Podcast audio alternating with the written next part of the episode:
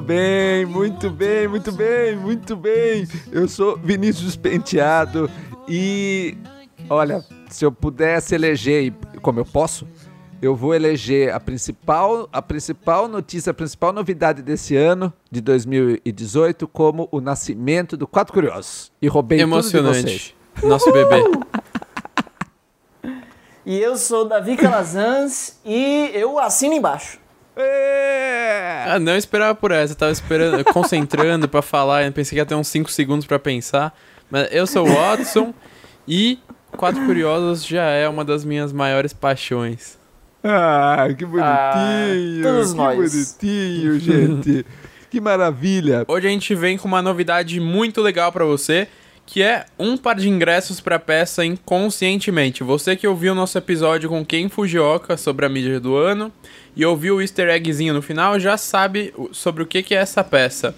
É com dois caras que investigam... Caras. São psicólogos. dois grandes psicólogos que investigam o seu pensamento e Uou. a peça é muito improvisada. Cada peça é uma diferente da outra. É, tem participação do público, você pode sentar lá na primeira fileira, subir no palco, eles vão adivinhar o que você está pensando. E não é pseudociência, né, Vini? Exato, meu. É, é muito legal, a gente já teve contato com eles lá pelo Twitter. E eles são super gente fina e, e acho que vai ser. Putz, é que eu tô longe em Boston, né? A gente só tá fazendo esse sorteio, pessoal, porque eu não tô aí no, no Brasil. Senão eu já tinha pego esses ingressos e tava lá. É, eu já vou dia 12, já garanti o meu. E eu estou mais longe ainda, eu estou em Fortaleza agora. e como você faz para participar? A isso, gente colocou isso. lá no Gleam, que é um sitezinho de sorteio algumas tarefas que você tem que fazer que são super simples, que é seguir a gente no Twitter, se você ainda não segue, vou denunciar. Exato. É, conhecer nossa página do Instagram, por favor, siga se você gostar. E conhecer os nossos episódios também, se você não ouviu todos, ouva. É, exato, porque é, e é tudo Quatro Curiosos Pod. Tanto lá no Instagram quanto no Twitter, Quatro Curiosos Pod. E óbvio que a gente vai pedir alguma coisa em troca, né? De vocês, porque também não somos esses mecenas assim, né? O altruísmo aqui é um altruísmo, é um, é um parcial, é um altruísmo parcial. Tem que ter é, lá no Gleam, lá no Gleam redireciona tudo para nossas redes sociais. É só você clicar no link que tá aí na descrição do episódio e clicar lá nas tarefinhas que vai tudo automaticamente. Exatamente. E tomara que você aproveite o que o ganhador aproveite, curta a peça. É muito legal sempre ir em teatro, é uma experiência muito divertida, diferente do, do que a gente está acostumado, é mais intenso. A gente fica ali bem. É, é, a gente lembra para sempre quando a gente e é único, né? É Cada único. peça que você vai é única, nunca vai ser igual. Exatamente, é, é muito legal. Eu tenho uma memória muito boa de, de todas as vezes que eu fui em teatro, assisti o que quer que seja. Eu também. Eu lembro até hoje. E se você for no dia 12, a gente se encontra.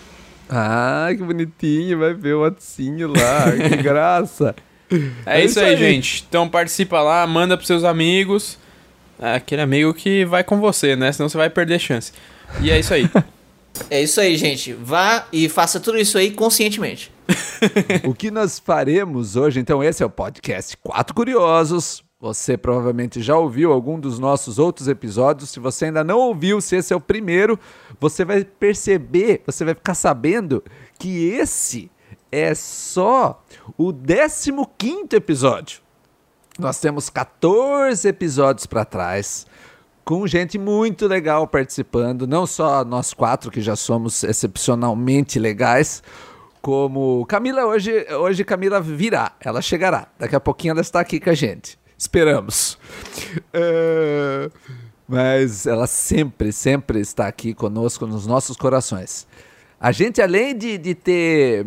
É, bem, gente, além de sermos nós quatro, nós ainda tivemos participações super especiais esse ano. Então temos episódios com a Vivi, lá Grande do Vivi. canal Grande Vivi lá do canal Você Peixe Babel. tá substituindo o Vinícius, quando uma letra V tá faltando, ela vai lá, Vivi, substitui o Vinícius. E Nunca gravamos duas... um episódio sem letra V. Exato, é e ela vem com duas letras V, o que né? é Agora, ainda, ainda melhor. e já teve se episódio a, se que... Te... Se a Mila... Se a Mila faltar, a gente substitui com a letra C de Camila ou M de Mila? Ah, Olha que coisa interessante, hein? Muito. É uma Essa é boa algo para se pensar. Algo para se pensar. O já E teve é isso aí, episódio- caguei. com os dois. próxima. já teve episódio que tava eu e a Vivi. Então, nossa, era uma coisa de louco, um monte de ver. Pois é. e depois a gente teve participação do Chico Camargo, Nossa, lá do Chico. Blablalogia. Chico fantástico. gigante. Chiquito. É, Chico tem vários projetos lá no Blablalogia. Depois nós tivemos participação do Davi Simões, lá do Primata Falante. Fala- Ah, Muito- foi muito bom esse episódio. Muito bom, Foi dos demais, né? A gente falou dos nossos animaizinhos. Depois a gente teve participação do Ken Fujioka, lá do Naruhodo. Nossa, E- esse foi o último episódio, né? Esse Ex- tem Exato. um espaço especial no meu coração, porque, como eu falei lá, quem me colocou no mundo dos podcasts de verdade foi o Ken Fujioka, né? O Naruhodô é o maior podcast de entrada pra podosfera do Brasil. E um Demais. detalhe, ele fez aquela sugestão lá do Google Cast que eu não conhecia Aham. e não ouvia. Agora eu tô simplesmente um viciado precisando de ajuda. Eu ainda não ouvi, mas eu tava ouvindo aquele das histórias do... Qual é o nome das meninas lá do Serra Pilheira? Ah, o 37, graus, podcast. 37 graus, pronto. Eu tava ouvindo, eu achei sensacional também. Eu- agora Nossa, eu fui muito reparando bom, no né? storytelling de todas as produções e, meu, elas mandam muito nisso.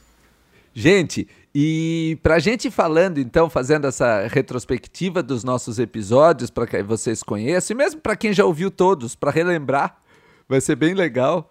É, eu vou. A gente vai incorporar os e-mails, tem uns e-mails super legais aqui falando desses episódios antigos. Então eu vou começar aqui a ler o da- e-mail da Ana Raquel. Olha só, ela adorou o episódio de Histórias da, da Universidade, que aliás foi só o primeiro, a gente ainda terá vários episódios de Histórias da Universidade. É, Nossa, então, esse é um Ana dos meus Raquel- preferidos. ah, eu adoro também. Ó, Ana Raquel. Nossa, obrigado, Ana. Ó, ela vem e fala assim: Olá, pessoal. Eu ouvi o podcast sobre experiências na faculdade e vim compartilhar um pouco da minha experiência, mas em primeiro lugar vim agradecer pelo conteúdo e parabenizar pelo trabalho de vocês. É o primeiro podcast que eu ouvi, mas já quero Olha mais. só. Não. Fantástico. Olha, olha, Watsonzinho. O Quatro Curiosos vai ser pra Ana Raquel no futuro o que o Naruhodo foi pra você hoje. Pois é, isso que eu tava pensando. Eu nunca imaginei É. na minha vida que isso fosse acontecer. Ai, que demais. Ó, voltando pro e-mail dela. Eu me formei no, no ensino médio em 2013 e foi uma escola técnica e pública muito boa aqui de Barueri, São Paulo, em técnico contábil. O curso em si foi uma escolha aleatória, que os alunos da rede pública escolhem aos 15 anos. E eu, aos 15 anos, não sabia o que eu queria ser. Nessa época, eu estava voltando a dançar, sempre gostei de arte, porém sempre gostei de matemática também. E por falta de orientação e experiência de mundo, escolhi contabilidade, que por sua vez em matemática só tem adição e subtração. Risos. Porém, eu gostei muito do curso e me dei muito bem nas questões lógicas e tudo mais. E nunca parei de dançar também, em paralelo à escola. E para falta de informação e de opção, eu deixei a dança em segundo plano para me dedicar aos estudos mesmo. Me formei e logo em seguida consegui o meu primeiro emprego na área contábil. E no começo do ano de 2014 eu comecei a trabalhar ganhando um salário mínimo. Uou! A minha nota do Enem foi muito boa e ganhei pelo e que ganhei pelo ProUni bolsa de 100%. Porém, eu sentia que não queria fazer faculdade, porque eu simplesmente ainda não sabia se era realmente aquilo que eu queria. Olha que legal. O, o e-mail dela, agora sou eu falando. O e-mail dela fala sobre como um monte de gente, como um monte de adolescentes se, se sentem nessa, nessa fase tão difícil que é sair do ensino médio e não saber muito bem para onde ir e tal. Me identifico muito porque eu né, convivi com alunos nessa situação durante anos enquanto eu estava dando aula. E ela teve que decidir com 15 anos. né? É, Normalmente as pessoas decidem com uns 17, 18, né? Que Mas tá- ainda é muito cedo, né? ainda é muito cedo. Né? Pra mim, o ideal seria decidir com uns 20, 23 anos, chutando baixo. É, e agora, com a nova realidade da educação que a gente está encontrando no Brasil, que a gente vai ter que, que a gente vai ter que enfrentar, isso vai ser realidade, né? Decidir o quanto antes. Sim, sim. Vou voltar aqui pro e-mail dela. É, porém, eu sentia que não queria fazer faculdade, porque eu simplesmente ainda não sabia se era realmente aquilo que eu queria, e que a prioridade no momento era trabalhar e juntar dinheiro mesmo. E depois de ver as regras para entrar na faculdade, eu não conseguia. Alô, alô. Oi, oi, tudo bom? Eu não conseguiria. Ei, eu Oi, voltou? Que Ah, bom, Davi. Não, Eu não calma, cons- é, eu perdi muita coisa? Não, você tá tudo bem, tá? Estamos aqui na leitura de e-mail. Ah, ok. Eu não conseguiria a bolsa por conta da rede familiar. Que na época meu pai trabalhava e tinha um salário bom. É, porque a empresa não pagava ele. Então, na verdade, a família meio que estava sem dinheiro mesmo. Nossa, que situação complicada. E fiquei um ano pensando no o que eu ia fazer. E em 2015 eu entrei na faculdade de ciências, entre aspas, ou perguntinha, contábeis. E minha experiência não foi nada boa. Eu sempre tive um pensamento muito científico e ideológico das coisas, e aquele curso era o oposto do que eu queria. Até a parte matemática dele era questionável, e pelo meu amor à matemática aquilo me doía, e tinha outro lado. Eu estava trabalhando a área, e nada do que eu estava sendo ensinado, e nada do que eu aprendi na formação técnica foi usado no meu trabalho. O Porque que costuma muito- ser a coisa mais normal da vida também, né? De você Ah, sim. se formar uma coisa e trabalhar em outra nada a ver com o que você esperou que um dia trabalharia. Exato, exato. Mas essa é a beleza da vida.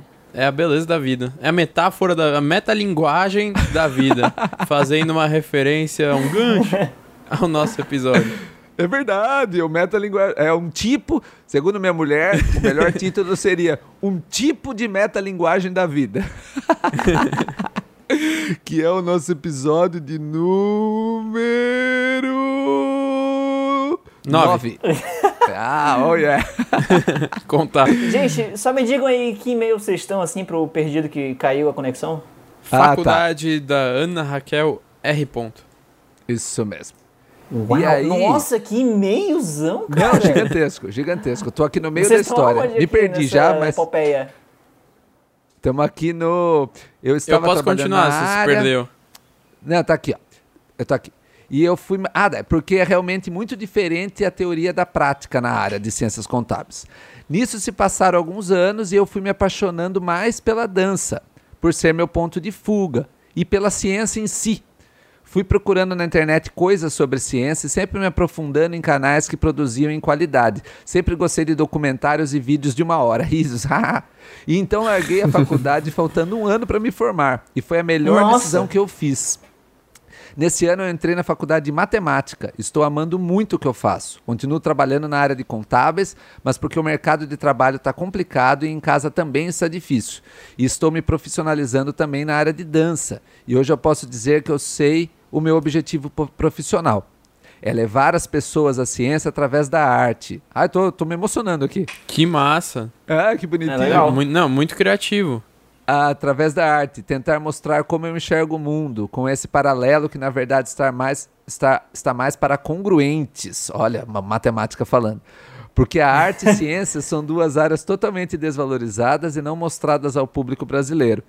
Eu não tive opção de um curso profissionalizante gratuito de ciência e nem de arte. Então, o que está obrigando as pessoas a serem as pessoas a, ser- a serem de uma bolha profissional é realmente só os pais? Aqui sou eu falando. Ela faz um questionamento. Ah, é, s- é só os pais que fazem a pressão ou é mesmo o que o mercado oferece? O mercado oferece só algumas coisas e meio que o mercado te fecha numa bolha, né? Quando eu digo mercado, eu digo o Estado ou mesmo a Aham. parte privada, né? O que, que as instituições oferecem pra gente? Ah, eu a acho sociedade que. no geral, né? É, É, eu sim, acho sim. que essa pressão dos pais não deixa de ser uma pressão do Estado mesmo, do- do mercado que você está falando, porque os pais costumam falar, ah, você tem que fazer engenharia, medicina, direito.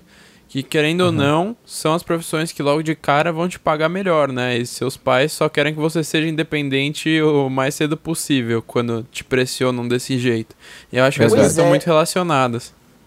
É uma coisa que eu tava até pensando um dia desse, quando eu estava escutando um Guga Cash, olha só, sobre Olha só, o maior viciado em filhos, GugaCast.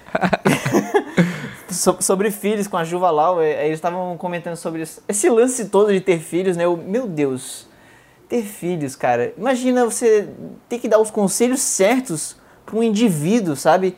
Tipo, ah, faça medicina ou faça aquilo. Eu até entendo os meus pais, por exemplo, quando eles tinham esse tipo de discurso, assim, quando eu tava no final do, do colégio escolhendo um curso ainda. Eles Exato. falavam essas coisas e eu ficava, nossa, eu, eu não sei se eu quero fazer isso, porque eles estão insistindo tanto, que coisa chata. E Mas Davi? hoje em dia eu, eu acho que eu, eu faria algo, talvez, não exatamente assim, mas eu, eu, eu entendo, assim, o que eles estão querendo, assim, que é essa preocupação do, do meu futuro e tal, então eu acho que eu até poderia pensar em fazer algo assim com meu filho também, não E sei. eu acho importante a gente guardar esse assunto, porque é um tema de, pod- de episódio, hein? Vamos guardar o assunto ter filhos.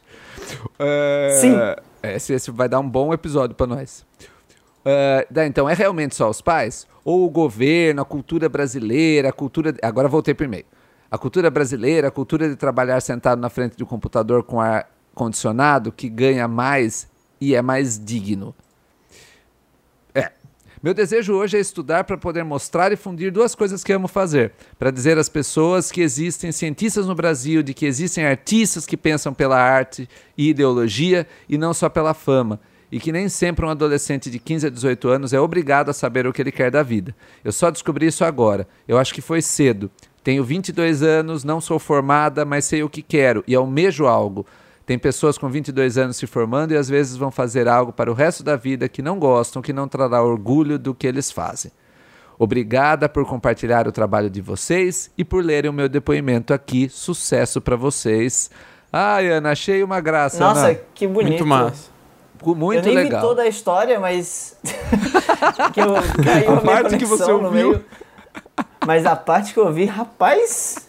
E isso Mas faz o um que- link muito É. legal com o, com o nosso episódio Histórias da Universidade, que é o nosso episódio de. Dois ou três, né? número- 2. Número 2. É um dos primeiros. A gente falou bastante sobre isso. O que eu queria falar nesse finalzinho que ela fala sobre relação entre ciência e artes, tem um podcast muito bom que chama Trabalho de Mesa, que é atrelado ao portal do Dragões de Garagem, e são artistas que falam sobre, é, às vezes sobre ciência, mas falam sobre a construção da arte, discutem sobre é, temas importantes, polêmicos, é legal. muito, muito legal. E tem essa Que legal. chancela do Dragões de Garagem, que é um trabalho de divulgação científica, né? Não é. Não são comentários de arte totalmente não relacionados com ciência. Então faz Legal. esse, essa conversa aí também com a relação que ela propôs. Recomendo Muito muito. bem. Inclusive, inclusive, nesse final de e-mail, assim, que ela falou sobre essa história de que ela tem 22, não, é, não tá formada, mas sabe o que que é da vida. Eu achei muito legal isso aí, porque podia até virar também um assunto para um episódio. Porque, é, tipo, escolhas profissionais, sabe? É uma parada que eu acho que tem muito papo pra, pra render. Tem Verdade. mesmo. E tem muita demanda também. Tem muito adolescente querendo ouvir, querendo compartilhar suas angústias e querendo É. recomendações. E muito pai É, eu, também. Eu acho que a gente poderia, É, a gente também. poderia ajudar, de verdade. Esqueci sabe que nosso público é É muito. mais Nosso adulto. público tem uma, um range de, de idade absurdo. muito abrangente. Muito abrangente. Obrigado a todos os, os Beijo, nossos Mando ouvintes. não, e não só minha mãe, minha cunhada, só. amigos da minha mãe, amigos meus mais velhos. A gente tem de tudo. A gente tem mais jovens, é muito legal. Muito, legal, a mesmo. gente adora. Então, ah, o que você acha agora de ler o, o e-mail lá do Alexandre Maia, dos Pequenos Prazeres da Vida, Watsonzinho? Vamos. Aê, meu. Episódio número 6. Posso começar a Eu tô ler? de próxima. E- pode, pode. Então vamos lá. Alexandre Maia já manda direto uma referência ao senhor Davi Calazans. Olá, criaturas curiosas. Ai, Meu primeiro e-mail. Esse- isso é o que o Davi fala lá no canal dele, no Ponto em Comum, quando ele vai começar um, um- um dos fantásticos vídeos. Exato. Olá, criaturas da internet! Meu E primeiro e-mail. E é, beleza. Meu primeiro e-mail. Bom pra vocês. Queria dizer que lembrei muito nesse episódio da série Light to Me. Lembrando que nesse episódio a gente falou sobre aqueles prazeres que a gente não costuma dar muito valor, mas que no acumulado da vida são muito prazerosos. Exato. Aí ele fala que lembrou muito nesse episódio da série Light to Me com o papo das microexpressões. Dá um leve medo encontrar alguém daquele tipo, sabendo, claro, que é um desses que fica vendo microexpressões, isso que eu que falei. Eu procuro ser bem honesto, mas sempre tem aquelas situações, sinceridade total, não cai lá muito bem, né? Mas é- essa questão de, de sinceridade eu acho super interessante. Não é, não é porque você está dizendo o que você. Acho que eu até já falei isso em algum episódio nosso, agora não sei qual. Mas não é porque você está dizendo exatamente o que você pensa que o que você pensa é bom. Não, Exatamente. Não, não se esqueçam disso. Você pode estar Aham. dizendo exatamente o que você pensa do fundo do seu coração, com a maior honestidade pessoal possível e tá falando uma grande bosta. Cara, mas eu acho que assim, mesmo quando a pessoa fala grandes merdas, eu acho que existe um certo valor só no fato dela estar abrindo o coração dela e tá sendo sincera. Porque não- às vezes é, é melhor você saber que aquela pessoa pensa uma merda do que você não saber que ela pensa uma merda e viver com Nossa, isso, sabe? sim, Não- isso é não complicado também. Não discordo de você, Davi. Eu, eu entendo o ponto. Mas o que, que a gente, pelo que eu acompanho da vida, a gente tende a achar que quando a pessoa está se expondo desse jeito, ela tem uma. A, a ligação dela com a verdade é maior, porque ela está se expondo. A gente tende a achar isso.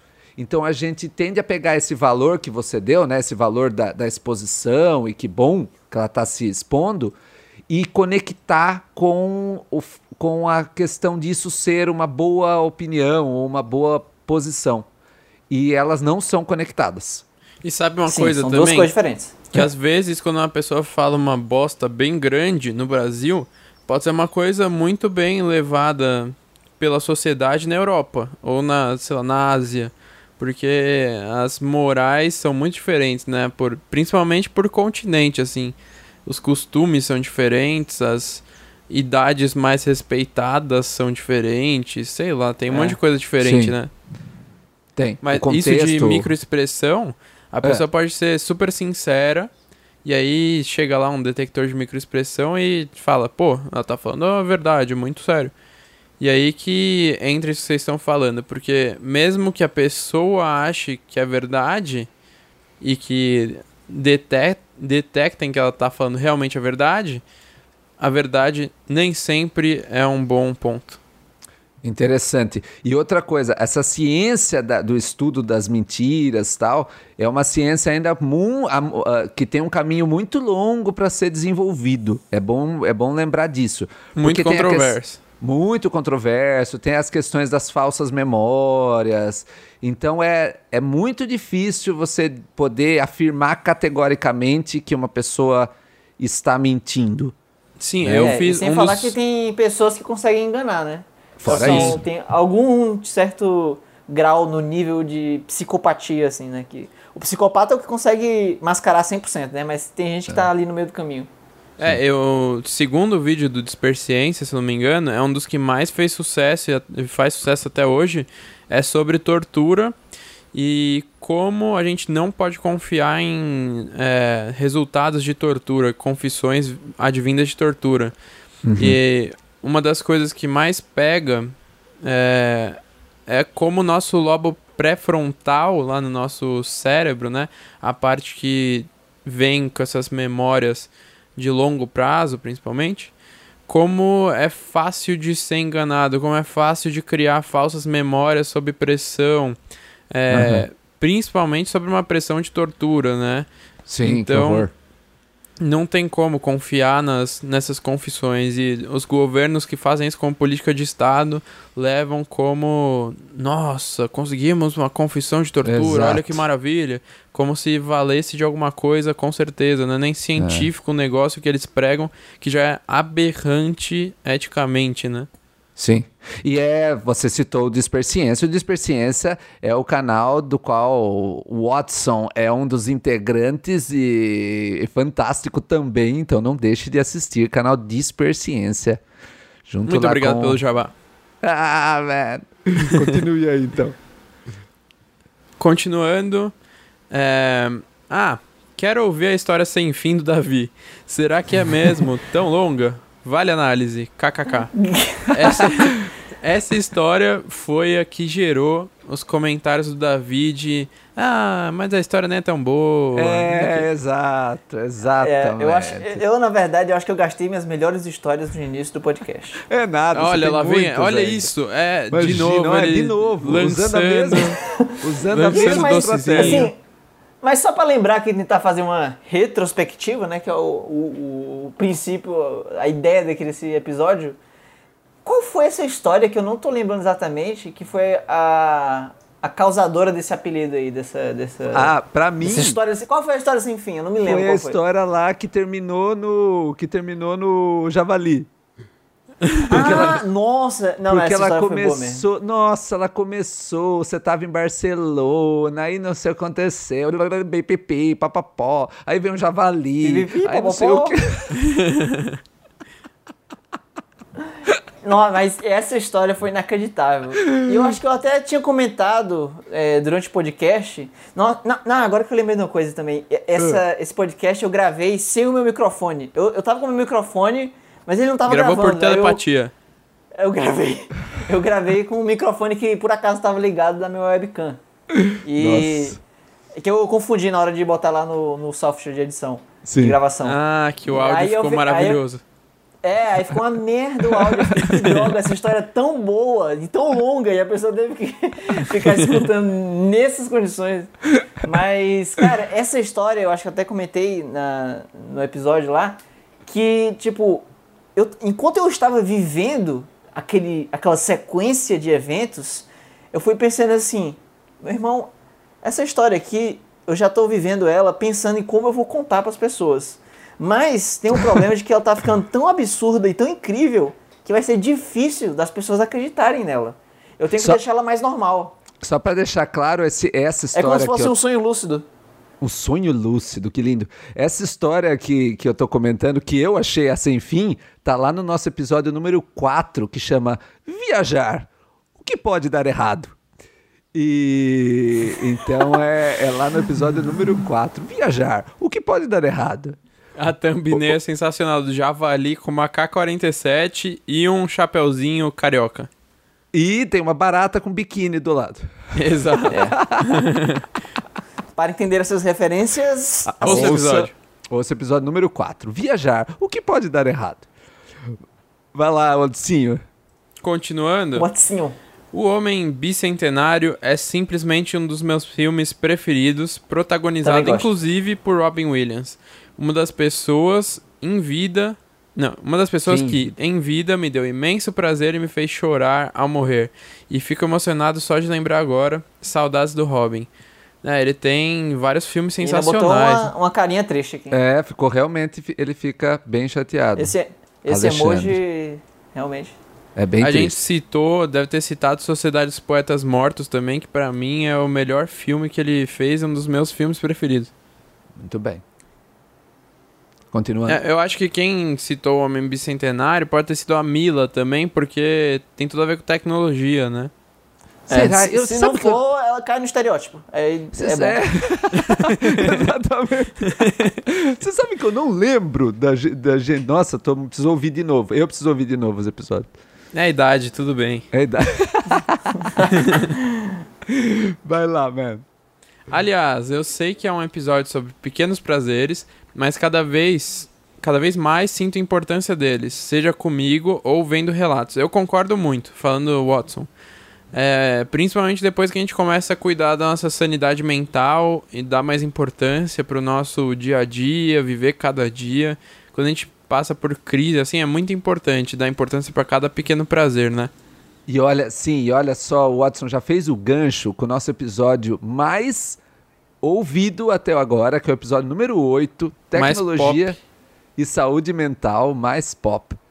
E que é um episódio super interessante. A gente fala das nossas. Uh, dos nossos demônios ali, do que a gente tem que lutar no dia a dia para continuar uh, acordando todo dia e continuar fazendo as nossas atividades, né, sem ser levado por, por por não só por tristezas do dia a dia comuns, mas também como por depressão ou por outro tipo de, de problema mais sério que tem que ser cuidado com um olhar um pouco mais uh, médico, né? Um, um, olhar mais cuidadoso, um olhar mais de diagnóstico.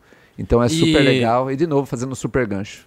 Aproveitando o gancho do gancho, eu não consegui recomendar no episódio de saúde mental, mas depois o Chico Camargo, nosso maravilhoso apoiador e que já participou do episódio que a gente citou, me recomendou um vídeo muito bom que chama The Black Dog, ou o, o cachorro preto. Eu tô vendo aqui no YouTube, se jogar o cachorro preto ou um cachorro preto chamado depressão, aparece. É um dos vídeos mais maravilhosos que eu já vi simbolizando o que, que é a depressão para uma pessoa que sofre disso. É muito importante para qualquer pessoa, para você lidar com alguém que tem depressão e para você entender o que, que você está vivendo caso você tenha depressão. É muito, muito bom.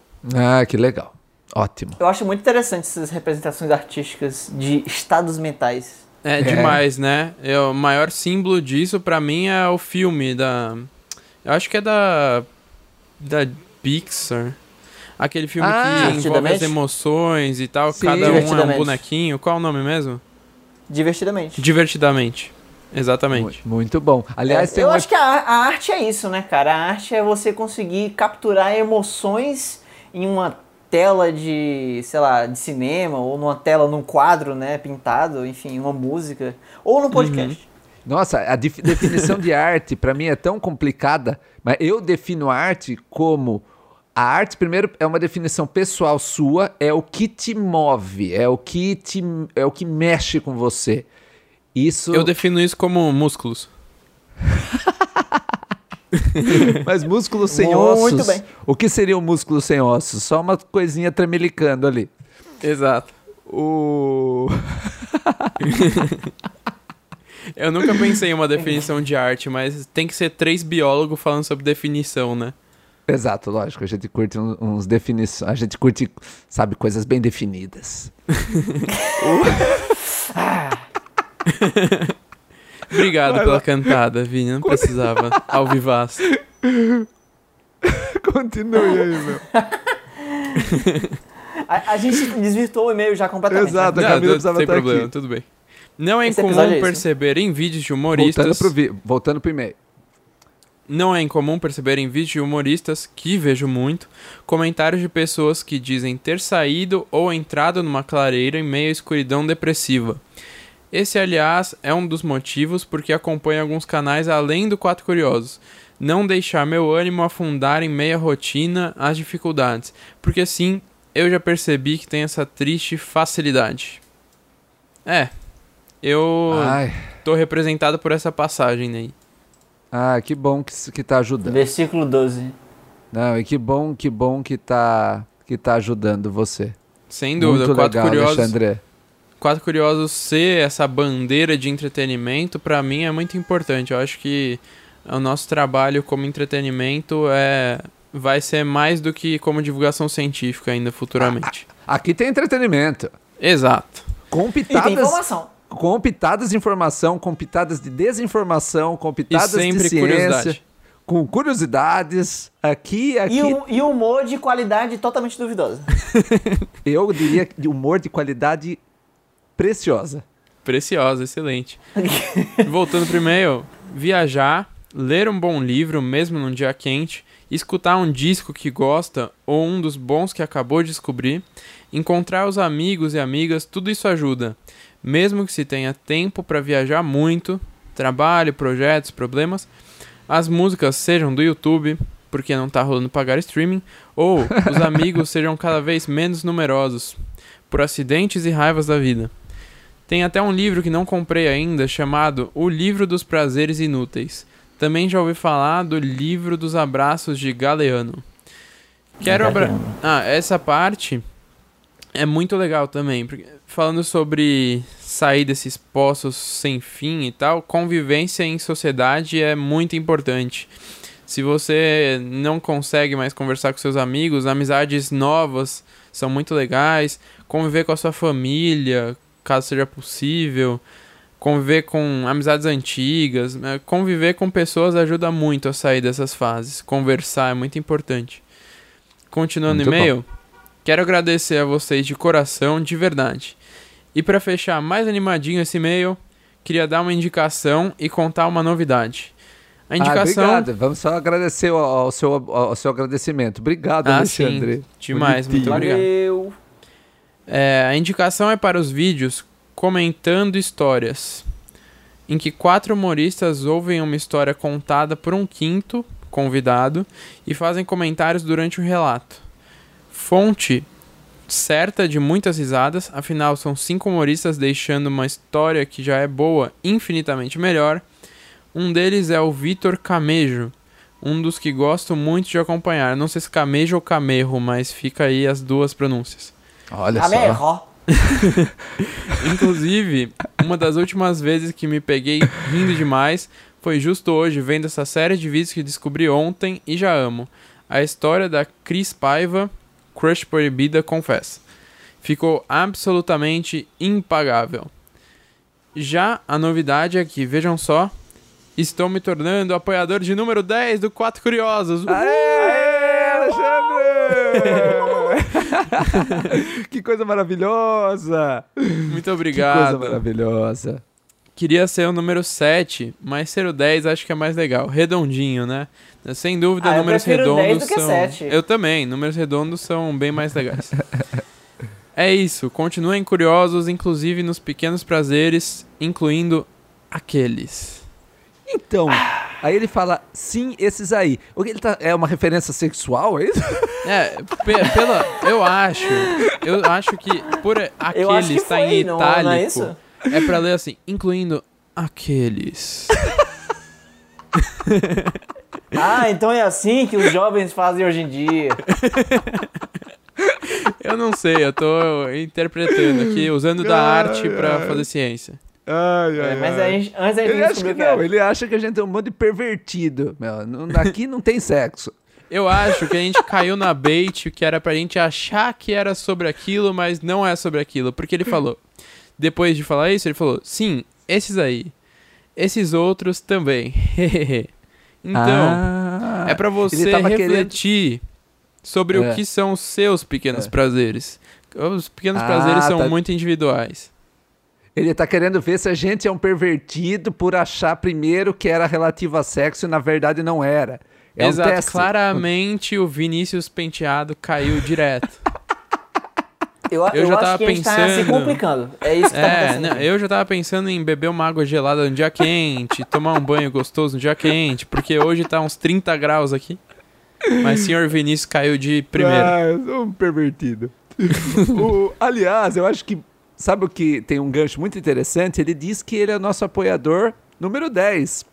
E acho que isso é uma, um ótimo gancho para dizer que nós somos o podcast Quatro Curiosos, pessoal. Isso aí. Uh, meu Deus do céu! Esse podcast que fala de tudo, sem papas na língua e, nossa senhora, que traz uma alegria enorme, não só para nós, mas para quem nos ouve e para quem tem o, o privilégio e pode nos apoiar financeiramente lá no catarse.me barra quatro curiosos pode... É isso? Pode. Pode. É, Eu gostava que você ia curiosos, continuar e falar podcast. E Não, então, cara, é vamos lá muito de novo. engraçado quando alguém termina uma frase sem um tom conclusivo. Porque Exato, eu quando alguém fazer- termina a frase sem um tom conclusivo, parece que eu vou continuar conversando. Mas não vai. Exato. É tipo Quatro Curiosos pode. Vou fazer de novo. Então é o catarse.me barra quatro curiosos pode. E a gente Nossa, tem que também. tom conclusivo. A gente tem também um e-mail que se chama qua- que, que é quatro curiosos podcast arroba gmail.com e nós também temos um ahn, Twitter que é o arroba quatro curiosos. E então não deixe de, de Siga- Siga-nos ah, siga-nos no Twitter, mande e-mail, como fez toda essa turma. Ah, se você puder, se você, se você puder, certo? Ah, seria maravilhoso se você pudesse nos dar uma ajuda financeira, seria perfeito, porque a gente só com o dinheiro a gente só consegue melhorar o, a qualidade da edição, a gente consegue melhorar, o, aumentar o número de vezes que a gente produz e consegue também dedicar mais tempo pro, pro Quatro Curiosos e fazer cada vez programas mais legais. Se a gente estiver feliz com dinheiro no bolso, nossa, sempre vai ter episódio fantástico aqui para vocês. é, Verdade. mas só para dar resultados, por causa dos nossos apoiadores, a gente já consegue pagar mensalmente o SoundCloud, porque não é nada barato, ainda mais em dólar. É, a gente consegue manter todos os nossos episódios bonitinhos lá, sem apagar nenhum. E a gente está quase, quase conseguindo terceirizar a edição de podcasts quinzenais. Então, Exato. meu, seria um sonho gigantesco a gente terceirizar isso e mais ainda a gente produzir semanalmente. Exato. É, e uma semanalmente é a meta. É e a uma meta. outra coisa interessante. Uh, então, você que está ouvindo o podcast, lembre que ele só está no ar graças aos nossos apoiadores. Muito então, obrigado. Uma, uma salva de dedinhos estralando aqui para eles. Davi, você pode. Muito obrigado, gente. Você pode ler o do Igor Lemos? Ah, posso. Do vegetarianismo, leitura de e-mail. Alerta okay, falando tá merda. Bom, enfim.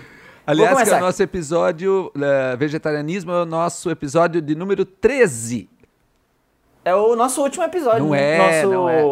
Não, não é verdade. Já tem o do senhor Ken Fujioka. A Exato. mídia do ano. É verdade. Número 14. É verdade, é verdade. Não que a gente Bom, esteja enfim. gravando no dia 6 de dezembro. vai lá, Davi. Vai, eu vou começar aqui, vai. É, o Igor começa assim. Olá, quatro curiosos.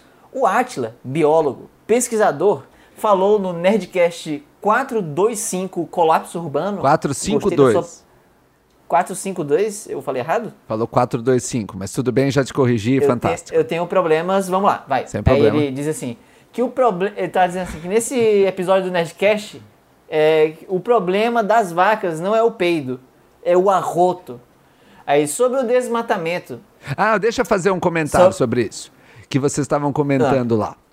Tem a história ah. do metano, que é um dos gases que... É, Uh, ele se estaciona na mesma camada atmosférica onde se estacionam outros gases, como o gás carbônico, e ele também tem essa, essa condição, essa característica de reter calor.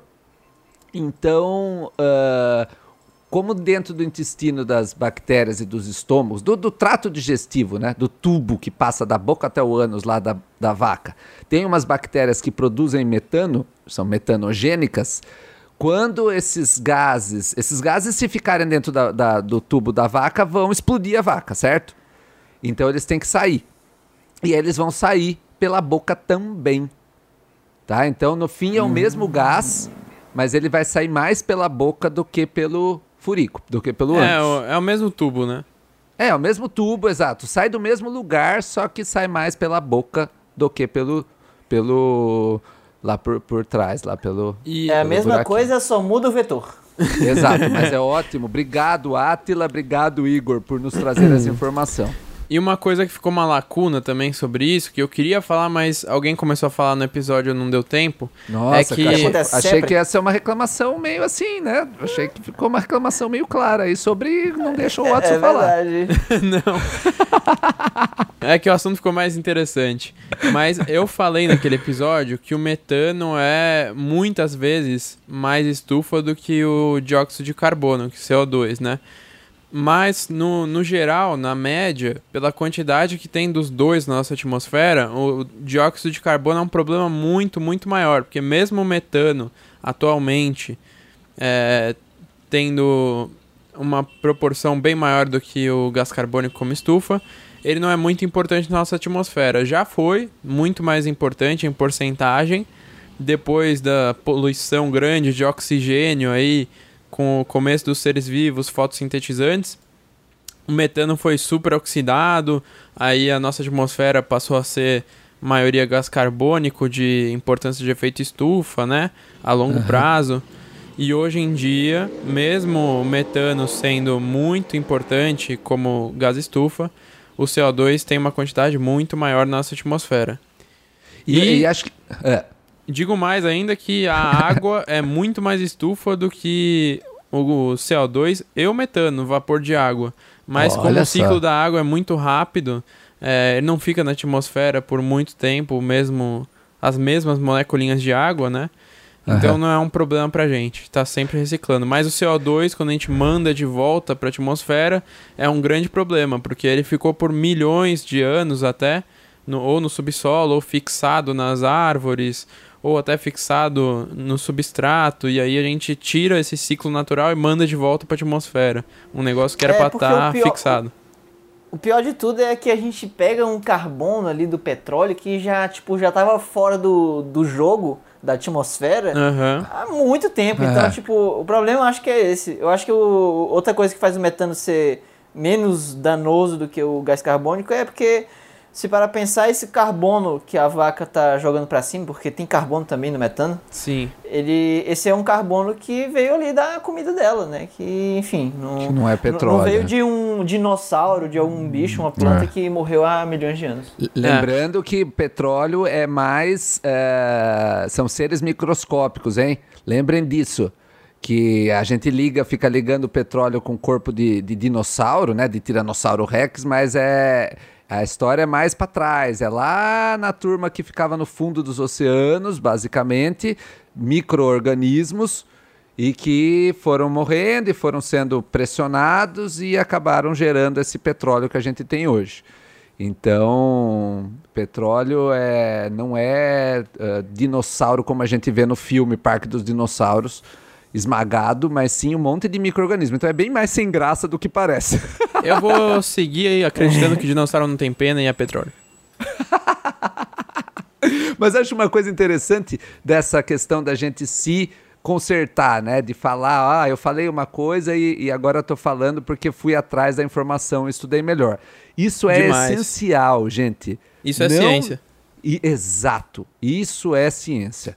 É você sempre estar tá atrás da informação. Então, mesmo que você esteja num momento defendendo um tipo de, de argumento, você fala: será que é isso mesmo? Será que. Nossa, acho que eu vou atrás da informação e vou ver de novo. Será que eu falei bobagem? Será que eu falei da melhor maneira? Então, sempre vá atrás, sempre re renove as, as, suas informações, veja se é aquilo mesmo. Não entre numa de que você sempre sabe tudo e não é assim, ouvinte. A gente sempre está a ciência se, se renovando. Desculpa. Imagina, e a ciência assim. não é a dona da verdade também. Não, não é sempre que a ciência está certa. A ciência passa por correções naturalmente. É, uma coisa que era verdade há 50 anos pode não ser verdade hoje mais. A gente pode ter descoberto alternativas ou outros modelos. É tudo muito dinâmico, né? Ainda é, acho. que o grande lance da ciência é exatamente que ela não tem esse negócio de, por exemplo, que nenhuma ideologia, sei lá. Ela não é uma ideologia, então ela, ela se altera à medida que vão descobrindo novas coisas. Então, eu acho que é perfeitamente. Hoje em dia as pessoas ficam, ah, você mudou de opinião por causa disso. Veja o seu tweet de 2011, não sei o quê. Mas a verdade é que, é, né? Mas uhum. o problema é que eu acho que é ok você mudar é, seja porque você foi tendo novas experiências ou porque descobriram coisas novas aí, a humanidade, eu acho que você ir mudando e se ajustando com as novas informações, nova realidade é essencial e é isso que a ciência faz, por isso que ela é incrível. Demais. Um, um, outro ponto importante de falar é que ciência, o que, o que acaba atrapalhando o método são as pessoas. Então, cientistas têm falhas, cientistas eles vão fazer coisas que não, não, não deveriam fazer para chegar no resultado.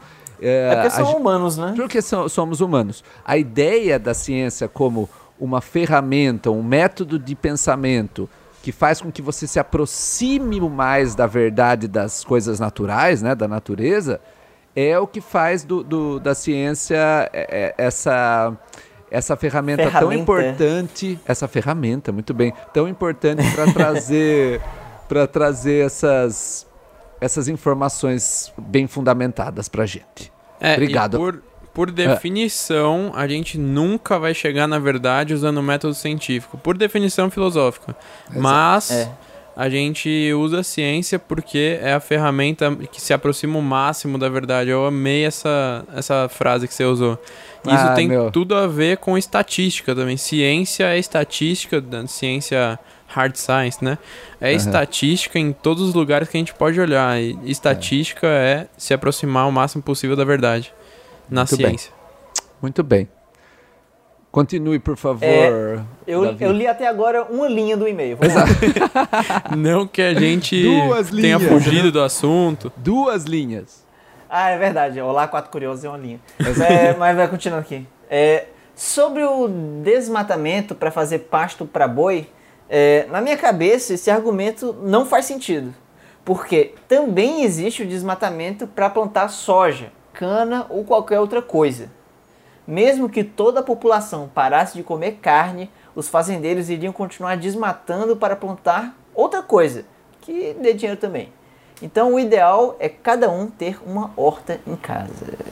Sobre. Eu, sobre é, eu acho discutível isso. Não, Vocês então. querem discutir isso agora? o, o que faz a diferença aí é que quando você desmata para plantar soja, você acaba, como a soja é um pé alto, né? Ela tem um pé alto, cana, você acaba pegando aquele CO2 que foi liberado no desmatamento e devolve ele para dentro de corpos de planta E então eu não sei quanto disso é, né, eh, com a porcentagem de gasto tal, mas quando você planta de novo num lugar desmatado, você está trazendo CO2 para que a planta cresça, né? Ela vai usar o CO2 para fazer o corpo dela.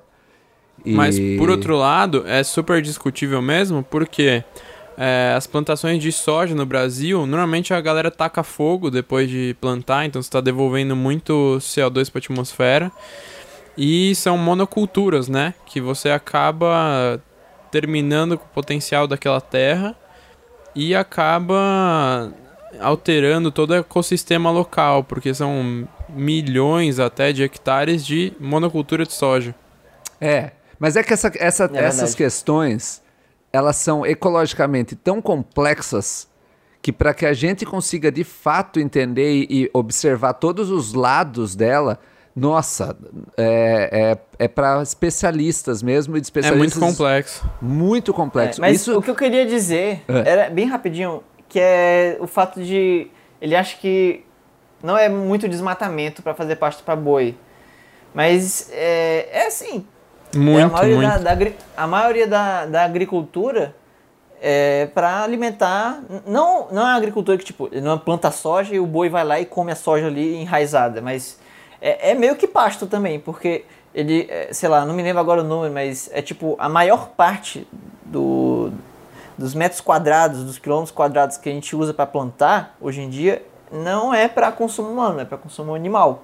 Olha, E eu acho que se você, tipo, se, se não instalar de dedos todo mundo parar de, de comer carne, ou seja lá o que for, ao longo de 10 anos, vai ser melhor para o meio ambiente porque você não vai ter tanta necessidade de plantar tanto. pra, É, e pra no Brasil- o gado. Se o, se o humano comer diretamente a, a planta, ele não vai precisar desse intermediário que é um peso morto, entre aspas, é, custoso para o meio ambiente. E no. Brasil também, a- o que mais desmatou foi soja e pecuária, né? Acabou com todo o cerrado praticamente ali na região centro-oeste e é o que mais avança para a Amazônia, na fronteira agrícola, né? Tá cagado e depois bota soja.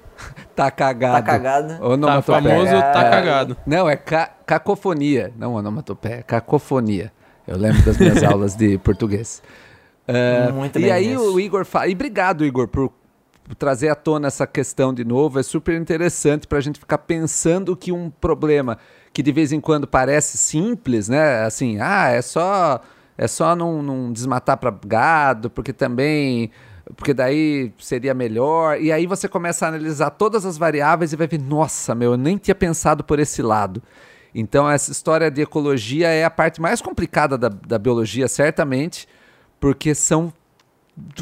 Muitas de- variáveis. Muitas variáveis. E aí ele fala no final que o, o ideal é cada um ter uma horta em casa. Igor, eu acharia isso fantástico se a gente pudesse Eu ter. também. Só que você sabe, Igor, como é que a gente vai fazer isso? A maioria das pessoas que mudam para zonas urbanas acabam morando em unidades de habitação super pequenas, muitas delas Eu sem que é. Então, a- do jeito que a gente armou a sociedade agora, e, e essa ideia é totalmente utópica. S- seria Eu, fantástico. eu acho. Eu Mas é acho que tá totalmente cada utópico. vez mais difícil isso aí. Porque Cada vez mais eu acho que a difícil. tendência, a, a tendência é você, à medida que a população vai crescendo, você ter que aconchegar todas as pessoas, essas novas pessoas que estão vindo e vão vir em- em- no mesmo lugar, basicamente, né? Ou seja, É. por exemplo, aqui eu moro mais ou menos nesse bairro há uns 12, 13, 14 anos. E quando eu vim pra cá, a primeira vez quando chegou aqui, É. eu acho que só tinha o meu prédio e mais outros dois. Aham, O resto tudo era casa e terreno baldio, sabe? Essas coisas. Sim. Cara, hoje em dia, um, sei lá, um, tipo, quase 15 anos depois, é prédio pra todo lado. Teve uma época que eu olhava só da minha janela, dava pra ver 11 prédios em construção, sem exagero, eu contei. Nossa, Caçudos. louco. É muita coisa, é muita. E, e os prédios estão mais altos, sabe? Antigamente era muito difícil de ter prédios de mais de 20 andares. Tô falando aqui na realidade de Fortaleza. Hoje em dia é até comum, assim, você encontra hoje em dia. Uma solução Entendi. legal que eu já ouvi de algumas discussões na biologia, seja você vegetariano ou não, é financiar pequenos agricultores familiares. Aqui por São Paulo tem muito, assim, ao redor da cidade, né? Ao redor da metrópole. Porque Ah, no Brasil, essas são as pessoas que alimentam os brasileiros, de verdade, né? Que produzem para mercado interno. E a produção deles não costuma ser em monocultura nem em terrenos muito, muito grandes. É, fica grande quando estão juntos em cooperativas e tal, né? Mas só de não ser monocultura, ter uma plantação diversificada, já diminui muito o impacto ambiental dessas plantações. Inclusive, Watson, É. você acredita que. Eu, acho não sei se eu comentei isso aqui também já, mas o meu pai ele acabou descobrindo. É uma pena que a gente só fez isso uma vez. porque não- eu confesso que o preço não era tão barato, mas é, era tipo da gente encomendar, como se fosse uma cesta. Uma cesta, forma de expressão, né? Era uma, era uma caixa de papelão com um monte de. um monte de coisa dentro. Um monte de, sei lá, de alface, de, sei lá, de fruta, tinha, tinha uva, tinha um monte de coisa Aham. que era feito aqui nas proximidades da cidade. Que legal. Super legal. E, e- é muito legal isso aí, porque o cara ele é um, basicamente um, um agricultor que está entregando o produto dele diretamente para o consumidor, sem, Sem lá, sem intermediário. mandar para uma. É, sem intermediário, sem um supermercado, Muito. sem, sei lá, o que for. Muito legal essa história, Davi. Bem que eu sou ator e ouço a mesma história mais de uma vez. Já contou? Eu, não, você já me Eu não contou lembro. essa história, eu mas já contei essa história? eu não, sei, lembro. eu não sei se foi É pessoalmente porque ou foi em é algum uma episódio. retrospectiva. É, eu acho sim, que não eu foi. que eu acho que lembrar não essa foi- história. Isso, exato, porque é uma retrospectiva. continue, continue, Davi, por favor. Não é porque eu não lembro, é porque é uma retrospectiva. Ô, gente, pelo amor de Deus. Vai, eu continuar aqui, vai. É... Onde que eu parei? Tá aqui. Sobre. Sobre comer cachorro na China. Ouvi uma leitura de e-mail no Nerdcast é, de uma chinesa falando que quem tem o costume de comer cachorro são pessoas mais antigas, do interior. Os jovens não comem. E a Cici, do canal Pula Muralha, já falou em vídeo que hoje em dia é até proibido. Abraços, ótimo episódio. Gente, essa Muito questão... obrigado, Igor, pelo e-mail. Diga, Muito Vini. obrigado, Igor. Essa questão do, do comer cachorro, né? É, é, primeiro que a China é muito grande. Culturalmente, ela é super variada. E, Tem vários países dentro do país, né, Exato. basicamente. É que, Mas é que nem o Brasil. Quase, quase 10% da população do mundo, assim. E eu, e eu falei agora que nem o Brasil, mas é muito mais sofisticado que o Brasil. Porque é uma cultura milenar. É, é tudo, E não é mixigenado também. é, é tudo muito diferente do que a gente espera. É, é uma cultura completamente diferente. Então, quando a gente an- analisa um- uma, uma questão cultural desse tipo, né, que ele- eles estão comendo o que a gente considera algo que é pet, que é algo de estimação, que é algo do nosso, da nossa casa, do nosso coração, do- assim, é uma das coisas mais g- preciosas pra gente. Usei duas vezes a palavra preciosa esse, esse- esse episódio. É um preciosismo. Exato, e você pensa nisso, é horrível, é horrível. porque você faz essa conexão. E, e de repente lá você tem várias, você tem, de repente, sabe, você pode pensar, nossa, meu, eles começaram a comer cachorro, não sei, eu tô, tô só fazendo uma extrapolação aqui. Especulando. É, especulando. Ah, eles começaram a comer cachorro porque eles estavam numa situação super degradante, tinha gente morrendo, e aí eles optaram por essa esse caminho cruel, mas foi o que acabou salvando pessoas. Então, uh, é, é, é, algo. Você, quando você analisa a crueldade, é, tem alguns pontos que são cruéis por si só, que não tem questionamento, né? Que não tem por onde você questionar. É cruel e ponto. Algumas outras questões cruéis, você acaba analisando que foi a escolha menos cruel. Sabe? Então, uh, tem horas que a gente se depara com esses, com esses dilemas, né? De que caminho cruel eu vou seguir. E, e aí, quando você vai fazer o, o julgamento. Aliás, vocês falaram disso no episódio vegetana, Vegetarianismo e eu discordei completamente quando eu estava ouvindo. Vocês comentaram que a gente não pode necessariamente julgar. Eu já acho que dependendo do, do background que você tem, você pode julgar. Você pode julgar. Você é um jogador, Vinícius? Eu sou um jogador. você pode julgar alguém se você tiver argumentos para isso, se você tiver um background para isso, você pode sim julgar a ação de alguém. Não significa necessariamente que você está sendo o justo. Mas essa questão de não se pode julgar, eu acho totalmente uh, ultrapassada no, quando você pensa no, na nossa capacidade de raciocínio e de interpretação e tal. Eu acho que isso é tirar uma possibilidade super, que, super diferenciada do ser humano, que é a capacidade de poder fazer julgamentos, de poder. Mas calma, eu analisar. não tô entendendo uma coisa. Tu tá, é. tu tá querendo dizer o quê? Que você pode julgar no sentido de quê? De que você pode dizer que aquilo é bom ou ruim? É isso? É, não? é.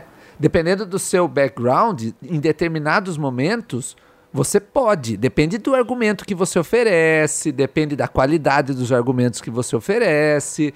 Não é um julgamento do tipo, ah, é minha opinião que você tirou do, né, do, do, do bumbum. O... Se, mas dependendo do, do, do, que você tem, do, seu suporte de argumento, você tem. Você acho até interessante que você se coloque. É, é a história do que você falou lá da honestidade, Davi. De você se mostrar, de você mostrar ali o, a sua posição. Porque ah, senão ah, sim, sim. a gente corre o risco de ah, porque é uma cultura milenar, porque isso já tem há muitos anos, porque de repente eles fizeram isso para salvar crianças, a gente não pode falar mais nada sobre isso pro resto da vida, entendeu? E, e digo então, mais, sim, a gente digo mais, digo mais. Ser questionado. A tradição, é, fale, a tradição é uma mudança que deu certo. Exatamente. É, então a gente, a gente, tudo, a gente pode como... conquistar tudo. Oh, a gente pode contestar tudo. isso sem dúvida nenhuma. Mas eu acho que o que a Mila quis dizer naquele episódio é, é, que a gente tem que entender o contexto de cada cultura. Eu acho que isso que ela quis dizer é. com não não julgar, alguma coisa assim. Mas eu concordo totalmente que a gente pode contestar qualquer coisa com argumentos. Eu acho que ela quis dizer que a gente pode compreender que tipo de coisa passou para aquela cultura chegar naquele ponto atualmente. Uhum. Mas não quer dizer que. Eu, eu imagino, eu tô botando palavras na boca dela agora, mas eu imagino é, que ela então, quer dizer isso. Precisávamos de você aqui, Camila. Cacilda Becker. Depois ela comenta, num próximo episódio. Mas para isso alguém tem que mandar e-mail pedindo que ela comente também. Exato, por favor, ouvinte. Davi, você pode é, ler na sequência do Estevão Dias, por favor? Com certeza, Vinícius. Ah, você pedindo. Porque ele fala do vegetarianismo também. Ó, oh, é, é, é, porque o e-mail que vocês leram era muito gigante, né? Então o meu pegar dois menores. Tá vendo só? Forma Como um Megazord. Justo. Justiça social. Justiça chama. social, exatamente. Ó, vai, então aqui. Estevão Dias. Oi, gente. Acabei de descobrir vocês por causa de uma indicação do Pirula sobre o Desperciência. Olha, Olha só. Que maravilha! Pirula, obrigado por, por indicar o Desperciência. E Desperciência, obrigado por indicar o Quatro Curiosos. Então, é, o Pirula E aí indicou... eles vão parar agora lá no é, Bill Movies. Uou! E no Ponto Comum. E no, e É, no, e só no Peixe Babel. É, esse vídeo que o Pirula indicou, eu acho que é a terceira vez que ele indica, que é o nosso vídeo sobre CRISPR, que é um dos meus vídeos preferidos, porque eu trabalhei com isso por um tempo. E, nossa, foi um roteiro que deu muito trabalho pra fazer. A gente fez umas animações que deram muito trabalho também. Acho que foi um dos vídeos que deu mais trabalho pro Desperciência. E o Pirula, sempre que vai comentar sobre CRISPR, fala que todo mundo enche o saco dele pra fazer um vídeo sobre CRISPR. Já tá e... pronto. É, ele fala que não, vai fa- não fez nem vai fazer porque tem esse nosso vídeo. Ele sempre recomenda. Muito Ai, obrigado. Pirula. Ai, Pirula, bonitão. Muito é, bem. tá, vai. Ah, ele continua assim. Fui no Twitter do canal e achei esse episódio do podcast sobre vegetarianismo. Logo me interessei, já que sou vegetariano. E, com, e como tenho essa certa experiência com o assunto, acho que seria legal eu contar um pouquinho sobre o meu caso. Pois bem, eu meio que nasci vegetariano. O meu pai e a minha mãe não comiam carne quando, me, quando se conheceram.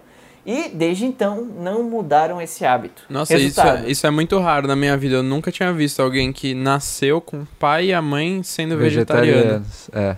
eu, acho, eu acho que em 2040 vai ser mais comum. É, pode ser. É, eu também acho, viu? Sem ironia nenhuma. É. É, vai, aí, resultado. Nunca tive, é, nunca teve carne aqui em casa e eu nunca comi. Além disso, cresci ouvindo minha mãe dizer que carne era ruim. Acho que por isso hoje em dia eu não tenho vontade nenhuma de experimentar. Aí ele continua. Na escola, sempre fui um menino diferente que não comia carne. Pobre coitado. No começo, eu não gostava desse rótulo, mas depois, com o tempo, eu fui acostumando. Um ponto interessante é que quando alguém me perguntava o porquê de eu não comer carne, eu nunca sabia responder, já que no meu caso não era uma questão ideológica, mas sim de modo de criação mesmo. Ah, meus pais até devem ter tido algum ideal para me criar assim, mas acabou que eu nunca soube direito qual era e até hoje não tenho nenhuma decisão formada. Mas adoro ouvir os debates sobre o tema. Inclusive, gostei muito do episódio. Vocês são bem divertidos. Deu vontade de escutar outros, outros episódios do podcast. E faça essa vontade se concretizar. Exato. Continuem, continuem com esse trabalho maneiro. Um abraço para todo mundo. PS, gostei das músicas do começo e do final do episódio. Aê. Que, inclusive a gente já discutiu isso, vamos tornar isso um padrão. Ah, Né, essa. Muito música obrigado, é Estevão. muito divertida, eu gosto muito. Eu adoro, acho uma gracinha. Dá um E astral viu- muito bom pro, pro podcast. Super, super. Eu adoro começar, começando a ouvir. E o que eu mais gosto depois da música é a minha introdução. E Muito bem! Uma, uma questão que eu, eu também acho legal daqui é isso. Quando você tem uma pessoa que faz alguma coisa diferente, que não afeta diretamente a sua vida, meu, deixa a pessoa lá. Ficar enchendo o saco do, do outro porque a pessoa é vegetariana. é, sabe? Não, não, vai fazer outra coisa da vida. Meu, fiscal de comida aí é demais, né? Não, e tem, e tem uma questão, uma vez eu discuti sobre vegetarianismo com um filósofo que, que lá, no, lá no departamento de bioquímica da Unicamp, ele. Nossa, ele, que O que, situação. que foi Nossa, fazer um fale. filósofo lá? Eu não lembro o que, que ele estava fazendo Discutir lá. vegetarianismo.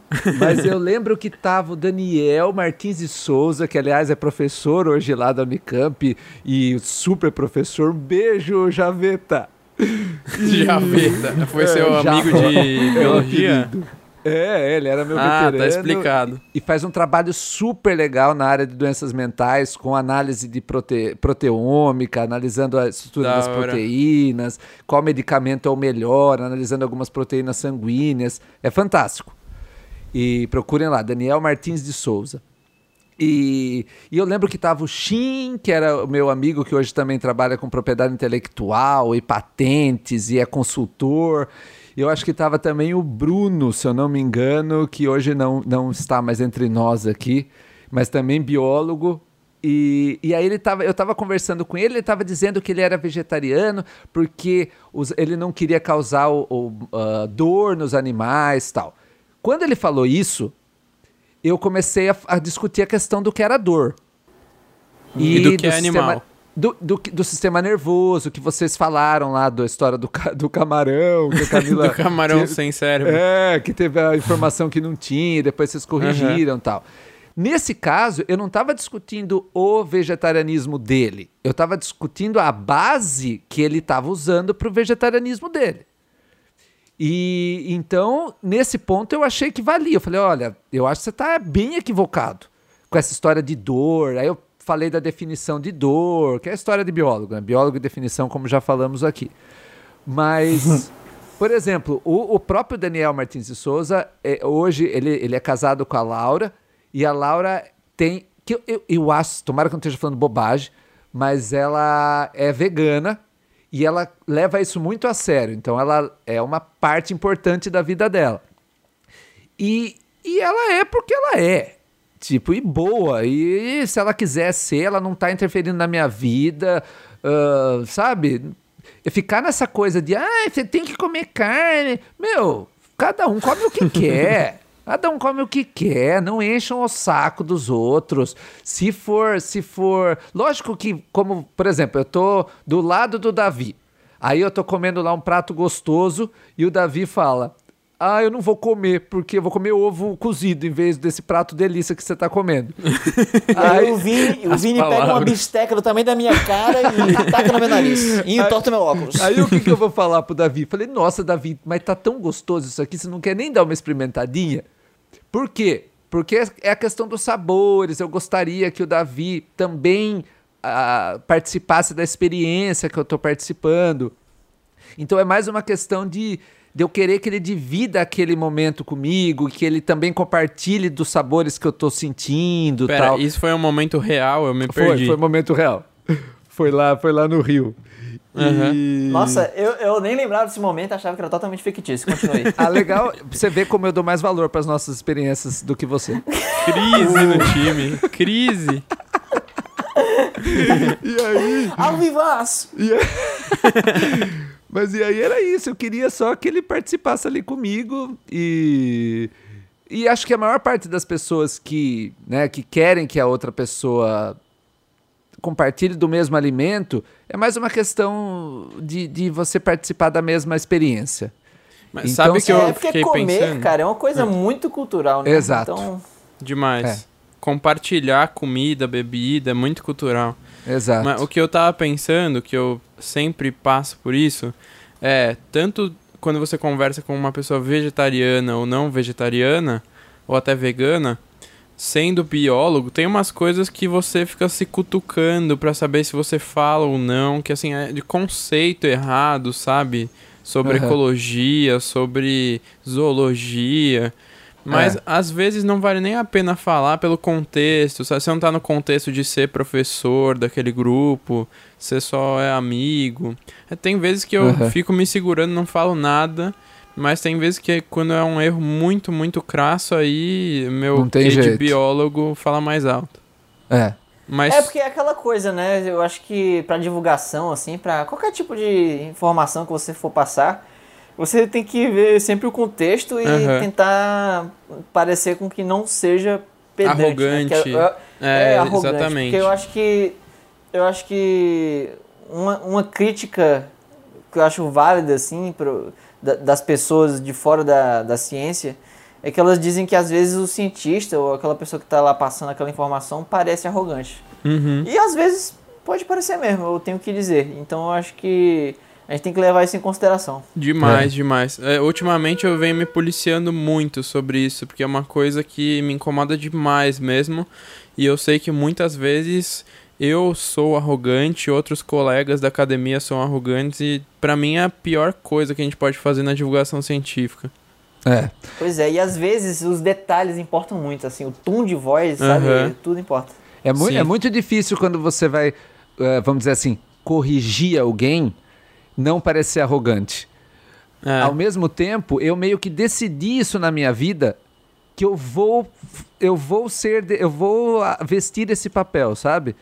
Eu, eu acho importante em alguns momentos eu me posicionar, mas vou dizer que não é legal. Eu não eu, eu acabo entrando em conflito com muita gente que eu gosto porque eu decidi que eu acho que isso é importante, sabe? Eu acho que é mais importante eu tomar esse papel do que necessariamente eu ficar quieto e só dando sorrisos, sabe? A pessoa já sabe que eu gosto dela. A pessoa já sabe que eu tenho carinho, que eu tenho afeto, que eu tenho amor. Meu, se, se a minha discussão com você vai fazer com que você pense que eu não tenho tanto afeto assim por, por você, isso é problema mais seu do que meu. Uh, mas eu entendo por que, que a pessoa vai se sentir. Toda vez que você discorda de uma, de uma posição de uma pessoa, parece que você está atacando ela pessoalmente. E, e você, na verdade, está ali discutindo sobre uma posição. É que determinadas posições são tão queridas pela pessoa, tão preciosas, que é a palavra do dia, tão preciosas para a pessoa, que ela acaba achando que você está atacando o, o, o, o que tem de melhor nela. E não é isso. Aham. É, é porque às vezes a pessoa ela confunde a própria identidade com, Com a as ideia. ideias que ela tem. Exato. Isso é. E isso, por a gente ser do meio acadêmico, a gente tá super acostumado a lidar com crítica e separar de um ataque ad hominem, ataque pessoal mesmo. É. Mas na sociedade não é muito comum as pessoas lidarem com essa separação. Muito bem. É Gente, verdade. Não que a ciência o- seja separada da sociedade, só uma vírgula muito importante. A ciência é é sociedade uma também. parte, é uma parte importantíssima da sociedade. Gente, vou Uhum. ler então o episódio, o e-mail da Paula Melhor Dias, episódio? que vai ser o eh, sobre o episódio de número 12, episódio sobre pets, onde o Davi teve a pachorra de confundir um bezerro com um cabrito. o... E o Vinícius teve a pachorra de confundir Davi com Davi. Verdade, verdade. Isso é mais inaceitável. Não, foi terrível, foi terrível. Que foi o episódio onde o Davi Simões participou. Foi uma graça. Então vamos lá, vai ser o último episódio desse. Vai ser o último e-mail desse episódio. Estamos nos um aproximando episódio? do fim. Nos aproximando Ah. do fim. É. Vamos lá. Então, Paula Dias, obrigado, Paula. Olá, curiosos. Eu sou a Nani. Ela gosta de ser chamada de Nani. Eu sou a Nani. Aparentemente. E queria compartilhar minha experiência de como passei de uma criança que tinha fobia de cachorro para uma dog person. Quando criança, eu tinha muito medo mesmo de cachorro. E lembro de uma frase em especial que as pessoas me falavam que piorava muito a situação. Você não pode sentir medo porque o cachorro sente e ataca. Eu não sei como Aqui, ó, a alguém. melhor coisa pra se pensar, né? Porque Né? Não fica com medo. Ai, caralho. Eu não sei como alguém em algum momento achou que era uma boa ideia falar esse tipo de coisa. Porque eu não tinha como deixar de sentir medo. E aí eu ficava ainda com mais medo e achava que ia ser atacada por todos os cachorros, já que afinal eu estava morrendo de medo. Coitada da Nani. E aí cresci com isso no inconsciente, de que o cachorro era um bicho imprevisível, que poderia me atacar só porque eu estava sentindo medo. Por causa disso, eu evitava ir em casas que tinham cachorros, por menores que fossem. E nem saía na rua sozinha se ouvia latido de cachorro. Olha que tá dica.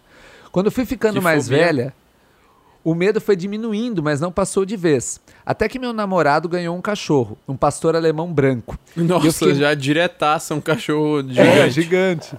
E eu fiquei ela, ela morrendo. ganhou um urso polar, né? Exato. E eu fiquei morrendo de medo de não conseguir lidar direito com ele. Mas ele era um dog muito manhoso, super mansinho. E eu comecei a gostar cada vez mais de cachorros e, enfim, me sentir realmente à vontade com ele, sem achar que ele poderia me atacar do nada.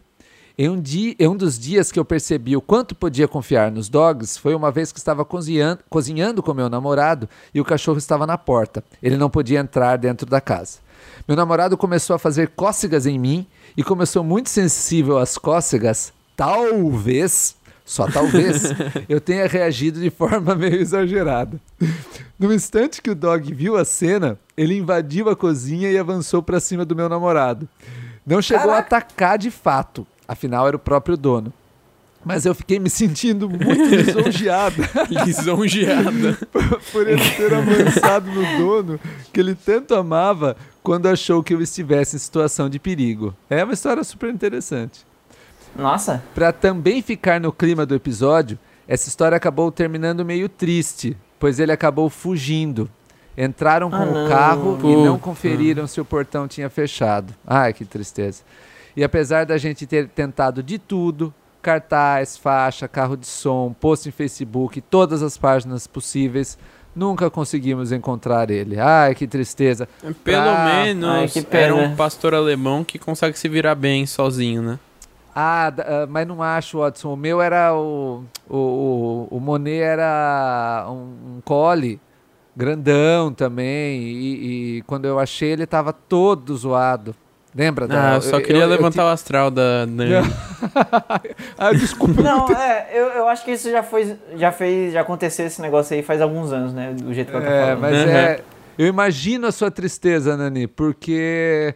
Meu, nossa, foi, foram duas semanas infernais da minha vida quando eu fiquei procurando por ele. Que pena E que tem vocês essa passaram. história no episódio Pets também. Exato, episódio Pads é, número 12. E mas hoje temos outros dois dogs maravilhosos e, e, bem, e bem peculiares. Só não vou entrar em detalhes porque o e-mail já está enorme. Vida longa a todos os nossos pets. Abraços, Nani. Ah, Nani, E-mail que muito legal. legal. Valeu. Que legal, Super que bonito. Me emocionei aqui porque eu lembrei do, do Monet. E que pena que vocês não acharam. Que pena, mas que bom que hoje vocês têm dois dogs maravilhosos e que vocês podem passar todo o amor pra eles. E E que lembrem ela perdeu o medo também, né? Se já tem dois cachorros. Ah, agora já foi. Ah, é, agora. E, agora e tá- lembrem tá também, de novo, pessoal, quando a gente. o- os pets são nossa responsabilidade. Então, lembrem disso. Não, de maneira nenhuma, soltem um cachorro, um gato na rua. Né? Se você não puder mais tomar conta dele, você tem obrigação moral de encontrar uma outra pessoa que possa fazer isso. Então, não, se você não, não, não se você não, não lembra que os pets podem durar anos, tipo 20 anos, ah, não tem um pet. É, pet não Pois é, é, brinquedo, é uma né? coisa. Ah, sim. É uma coisa, é uma coisa curiosa, curiosa, olha só. Olha só. Porque eu tava vendo um vídeo do Leon e da Nilce, do Cadê a Chave, que eles estavam comentando aquela história, se não me engano, do, do cachorro do Carrefour, não sei se vocês estão sabendo. É, é Ah, eu, agora o eu só fugi disso porque, nossa, fiquei muito mal. Só Não, de ver a chamada, assim. Não, não é, não vale a pena dar uma olhada no vídeo em si, não. Mas assim, eu, eu, eu sei que aconteceu uma brutalidade, é isso que eu Aham. sei, né? Mais Mas, uma enfim, brutalidade, Eles né? estavam. É, o- enfim, pra, pra resumo aí pro ouvinte que não sabe dessa história, parece que em frente a um Carrefour, um segurança pegou um- uma barra de ferro e matou o cachorro. Enfim, aí eles estavam comentando sobre é, esse negócio de que cachorro é, é, assim, cachorro é gente é foda, mas cachorro é é, é um Semigente. É parte da é um sociedade. semigente. É parte é um da ser sociedade. humaninho. é, tipo, aí, aí tem gente que vai dizer, ah, mas é só um animal, porque você vai maltratar um e cuidar só do outro. Mas eu acho que é porque, é como eles estavam comentando lá no vídeo, que você meio que ao longo da evolução foi se acostumando cada vez mais e mais e enfim o, o cachorro também tem a, a seleção artificial que a gente fez não sei se muito proposital mas meio que sem querer acabou gerando essa criatura que gera muita empatia assim a gente a gente sente muita empatia olhando para um cachorro olhando para a carinha dele sabe Sim. e o cachorro foi se modificando com o tempo para despertar esse tipo de emoção na gente e aí você pode dizer, ah, então é uma coisa meramente emotiva. Sim, é. Também. Teoricamente, é. Eu acho que Também tipo, um emotivo. cachorro não tem nada de especial em relação a, sei lá, uma planta, ou um, sei lá, uma vaca, um porco. Nem um ser humano, na verdade. Ninguém. Isso tudo tá dentro da nossa cabeça, né? Os nossa, a nossa cultura, os nossos valores morais. Isso é a maravilha da evolução. Sim. Mas Pois é, é. é, que é, E- é aquela história, quando a gente se depara com crueldade, a gente sempre vai ter uma reação ah, forte. A crueldade, ela acende isso na gente, ela acende essa. essa acho que a gente se coloca no lugar, sabe? E aí a gente. Empatia. É, a gente empatiza e a gente se, se sente humano. Então, toda vez que você se depara com crueldade, eh, você sente isso. E, e aí é aquela história de que de- tem pessoas que acabam ah, ah, empatizando mais com animais não humanos do que com humanos. Porque quando você vai falar do humano, tem toda a questão de que o humano também tem defeitos e que o humano ele pode fazer coisas ruins porque ele quer fazer. E outros seres, eles se fizerem algo, eles não vão fazer nada ruim, porque a questão do que é ruim ou não não está conectada a eles, está conectada só aos humanos. Então, nossa, é uma, é uma questão sociológica, filosófica, complicadíssima de estudar. E se você se interessa, ouvinte, vá atrás, né? Por que, que de vez em quando algumas pessoas ficam mais chocadas com crueldade contra um animal, né, contra um cachorro, do que uma crueldade contra uma pessoa? Né? E isso a gente se depara todo dia. Se você passa por um morador de rua deitado sozinho, às vezes você nem olha, é invisível. Mas se tem dois você vai falar, cachorros "Ah, junto. Que vagabundo. Aham, né? Mas se tem dois cachorros junto, ainda mais se é filhote que tá com ele, aí você para, dá dinheiro É. pra comprar ração, se preocupa se o cachorro come ou não. E aí Mas vai. é- mas- exato, mas acho, eu acho que tem essa ligação. Eu já li sobre isso, não- agora não posso falar com propriedade, mas eu já li esse- sobre isso, que o cachorro seria inocente e o humano não. É, e acho que eu também- acho que conversa como se fosse uma criança abandonada, né? É. E acho que também tem a ligação uh, religiosa por trás, de que todo humano é um pecador. Então acho que, nossa, eu acho que é uma questão super sofisticada para estudar. Super sofisticada para estudar. Gente, e só para não dizer que a gente não falou dos outros episódios, Não dizer que não que falei das gente- flores. Exato. Lembra que a gente tem o nosso primeiro episódio é sobre cirurgias, super interessante. O Watson falou que ele é um ciborgue. Depois a gente tem. Que é isso? A gente tem o Copa Nossa, do seria Mundo. uma thumb sensacional, hein? Vamos mudar. É verdade, tem que pôr Bota a cara do Watson naquela foto dele que ele tá olhando assim pro lado, assim, aí bota a- o olho direito dele brilhando azul. Isso, o Pronto, corpinho do. Exterminador. o...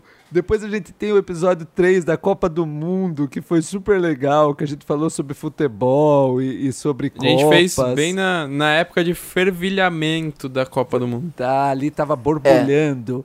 Depois Não a gente que seja um episódio datado, mas olha aí. é, é pra sempre. A gente fala de todas as copas que a gente presenciou, que a gente ouviu falar, é bem legal.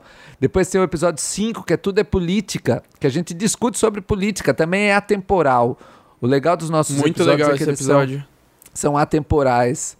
Depois tem o 7, que é o Impossible Situations, onde basicamente eles falaram sobre cocô, que eu não tava nesse episódio. Cocô e falo- Quando o Vini não tá, o negócio descamba pra um lado inacreditável. É, porque eu não falo de Pra bobagem. Dark Web, não é nem Exato, Deep quando eu- Web. Quando eu falo, eu falo de coisa boa. E aí depois teve também o episódio número 11 sobre o Nordeste, que foi super legal. Eu Nordeste. adorei, porque os- o, o Davi, a Camila e o Watson são nascidos no Nordeste. O Davi e a Camila criados no Nordeste. E então. E eu ainda estou no Nordeste. E o Davi ainda por cima, além de ser nascido, criado, ainda vive lá e provavelmente viverá lá por um bom tempo. E já é o segundo maior youtuber do Nordeste. O segundo. Atrás só de Whindersson Nunes. Exato. Só, só tem... Ah, beleza. Só tem o Wilson Nunes na minha frente, beleza. Só. Isso é claro na minha visão. Tudo bem. Não é de fato, mas os nossos corações é. E Mas é o maior de divulgação científica do Nordeste. Tem que Olha dizer isso só, aqui. porque isso tem que ser deixar registrado, isso tem que ficar registrado. Olha, tem que falar disso aí. Exato, exato. Seguindo a cavalgadas heróicas pra passar o Whindersson Nunes. Gente, É, vamos lá. Projeto 2058. Pessoal, estamos basicamente no final. É, meu, acho que foi um episódio super legal que a gente voltou a, a falar dos episódios antigos, pôde ler os e-mails dessa turma super legal que manda e-mails pra gente. Aliás, vamos agradecer a todos vocês que ouviram o- o- o- os Quatro Curiosos durante o ano de 2018. Esse vai ser o último episódio do ano. E muitíssimo obrigado, ouvintes. O Quatro Curiosos ainda tem muito pela frente. E graças a vocês nos ouvindo é que a gente está continuando. Muitíssimo obrigado, apoiadores. Davi, palavras finais. Gente, eu nunca sei o que dizer nessas palavras finais, ainda mais quando são as finais, Finais do, do ano, ano, né? né? Esse é o último episódio do ano. E é isso aí, minha gente. Tenha boas festas. É, não, não exagere demais É o último episódio e do na- ano. nas loucuras aí que você vai fazer. Ah, é, dia Tente 30. sobreviver pra... Hã? Não, não, eu, tô pensando, eu tava pensando que as festas já teriam passado, mas não, vai ser dia 30, ainda vai ter o Réveillon. Desculpa, Davi, te atrapalhei. É, você ainda tá meio cheio do, da ceia de Natal, mas tá chegando a ceia de Réveillon já, é nesse contexto. Ou então vai ver que o ouvinte que tá escutando agora, na verdade, tá em 2022, não tem Exato. nada a ver, tá em julho, né? Não tem nada a ver. Ouvindo em sabe? abril. Ele tá, o cara tá no meio de uma festa junina, comendo umas coisas de milho, assim, não tem nada a ver. pamonha, pamonha. Você, você que tá sem seus amigos, que foram pegar um quentão agora, você tá sozinho na fogueira, manda um e-mail pra gente. Exato. e comenta sobre esse episódio. E é isso aí, eu me perdi completamente. Vai, Desculpa, Watson. perdão. Minhas palavras finais. Primeiro, como é um primeiro, último episódio de um ano nosso, eu quero deixar registra- registrado que hoje, Registro. dia 6 do 12, a gente tem exatos 625 ouvintes de média por episódio. Eu Ai, que quero coisa ouvir esse episódio de novo em 2020 e comparar essa média de ouvintes.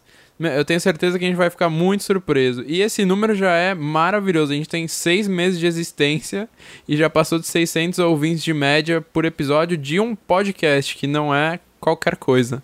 Não, a gente tem. E, e é um podcast quinzenal, não é? Quinzenal, né? quinzenal. Exato. Pois Não, é. A gente, tá, a gente tá feliz da vida.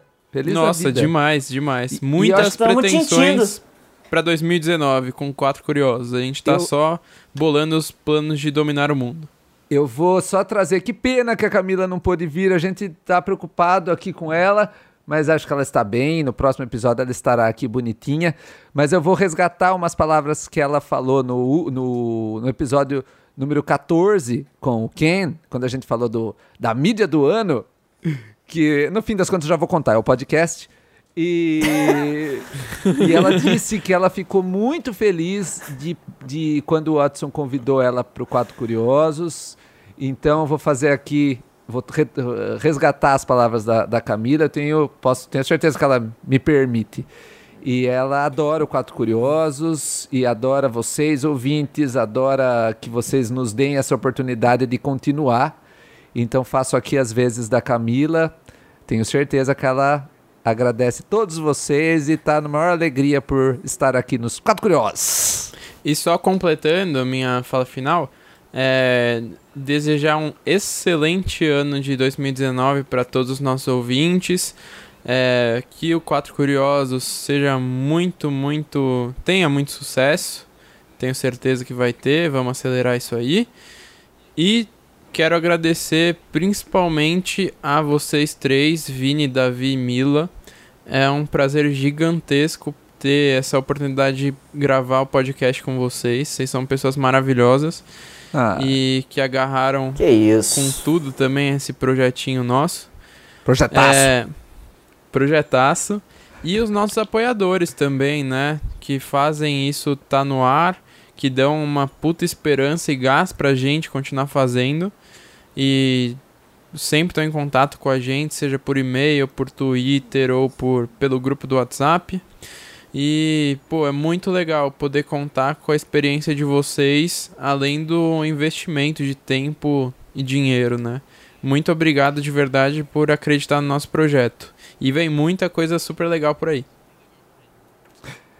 Ah, Ó, e eu, calma, mas eu tenho que dizer também que eu, eu amo vocês, gente. Ah, eu também amo vocês. ah, que Eu coisa fico linda. ansioso pra gravar. Eu, que, eu queria gravar toda semana, sabe? Ah. Mas é só uma, ve uma vez a cada duas semanas. Poxa. Brevemente a gente vai gravar toda semana. Exato. É, tá mais perto do que a gente, do do que a gente imagina.